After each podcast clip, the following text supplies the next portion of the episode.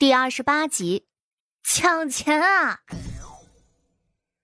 再看他这亲爹，活了这么多年，除了每年给家里送信之外，谢桥只有在出生的时候见过他亲爹一眼。那个时候，因为他母亲去了，所以亲爹的脸，呸，脸是拧巴着的，简直给他留下了深深的阴影。因为那个时候他刚刚胎穿过来。对谢牛山的印象太深刻了，此刻瞧着，反倒觉得这人年到四十老来俏，没有从前那么辣眼睛了。嗯，哎，爹，这是不是莫灵子那个牛鼻子老道从哪儿拐来的？长得也不像咱家人啊。谢平岗倒是挺中肯，知道自己长啥样。谢牛山一愣，随后很生气呀！放屁！你看这鼻子这眼，那不都和我一模一样吗？他一看就知道这就是他的种。谢桥无奈的说了一声：“啊，爹，能别侮辱你女儿吗？”谢牛山闻言愣了一下，随即谢平岗高兴了。哎呀，没错了，没错了，这是我妹妹，没错。大哥，哎，不错，嘿嘿，真不错，回来就好啊。谢平岗高兴过后，态度变得平淡了许多。谢牛山似乎想到了什么，那笑容也收敛了几分。这是你一对弟弟妹妹，都是两个不成器的东西。谢平怀和谢希这会儿都在偷偷打量着谢桥，因为以前只听过没见过这个大姐姐，所以对谢桥他们也是充满了陌生。他们两个站在一边，乖乖巧巧的叫人：“大姐。”嗯。谢桥点了点头，然后从怀里头拿出来两样东西。头一回见面，送给你们的。他拿出来的是两个大小一样的荷包。谢桥送出了礼物，裴婉月这才想起来自己竟然是空手而来的，他顿时就有些窘迫了。想了想，也连忙从身上扒了下来两样东西。裴婉月毕竟是女儿家，所以她拿出来的东西也只能是首饰而已。东西送给谢希还能好说，可若是送给谢平怀，就有些古怪了，他一时有些不知道该怎么办，尴尬的立在当场。卢氏立即替女儿开口：“怀儿是男孩子，也不计较这些的，你二姐给你补上，可好？”谢平怀很干脆的点了点头，然后低头看着谢桥给自己的礼物，这一看，他有些不解。面露迷茫之色，裴婉月问：“姐姐送的是什么？”谢平怀一听，直接将东西拿出来，摊在手上给大家看了看。谢平岗一看之下，直接抢到了手里。哎，是一个小小的玉船呢。哎呦，这雕工真不错。哎呦，等等。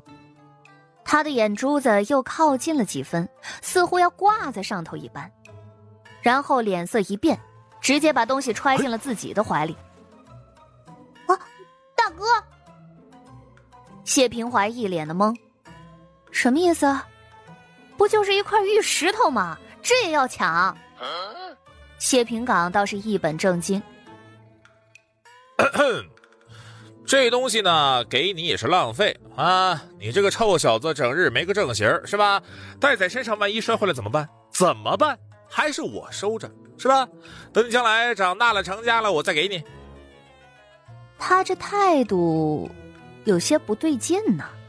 谢牛山也感觉到了，他眼神审视的看着自己这糟心的大儿子。大丫，你送的这是个啥呀？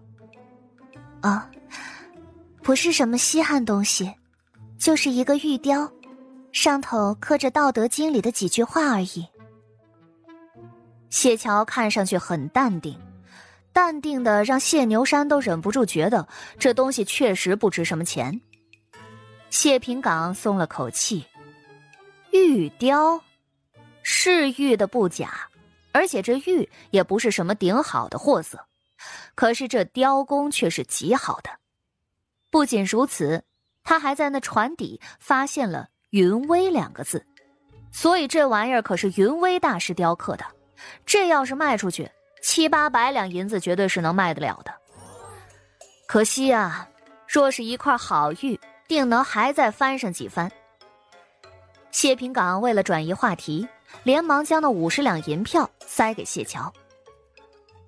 呃，那个，你刚到京城是吧？也别整日待在家里啊，免得闷坏了。有空就带着裴家。啊啊！二妹一起出去逛逛街，买些小玩意儿啊。他脸色有些略红，哼，五十两银票似乎是有点少哈，也没办法了，他下个月少花点再给补上就是了嘛。谢牛山心眼也少，连忙将自己的银票也递过去。谢桥坦然的将银票收下。谢平岗探着脑袋，突然又问了一声：“小妹手里是什么好东西啊？”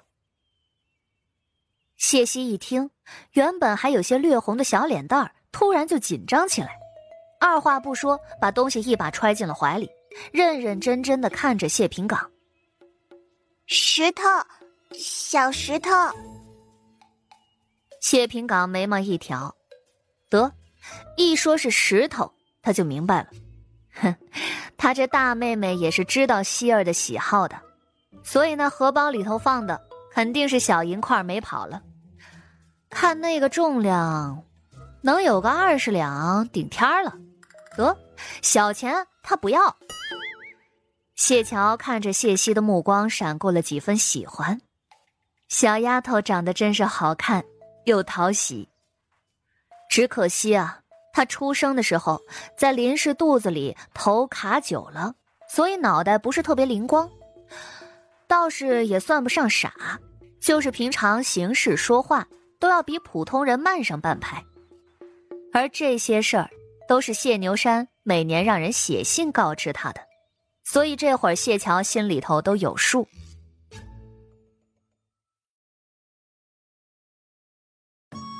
本集就播讲到。感谢您的收听，去运用商店下载 Patreon 运用城市，在首页搜索海量有声书，或点击下方链接听更多小说等内容。